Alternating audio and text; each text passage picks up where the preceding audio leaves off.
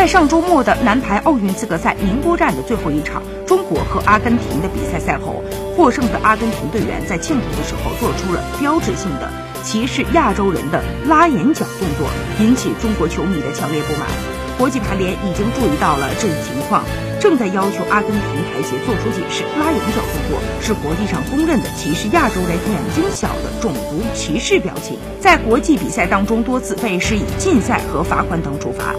此事件的核心人物是曾在中国联赛效力两个赛季的阿根廷名将孔蒂。次日，他在社交媒体上发文向中国球迷致歉，并表示这个动作是想说我们进军东京奥运会了，没有一点不尊重中国的意思。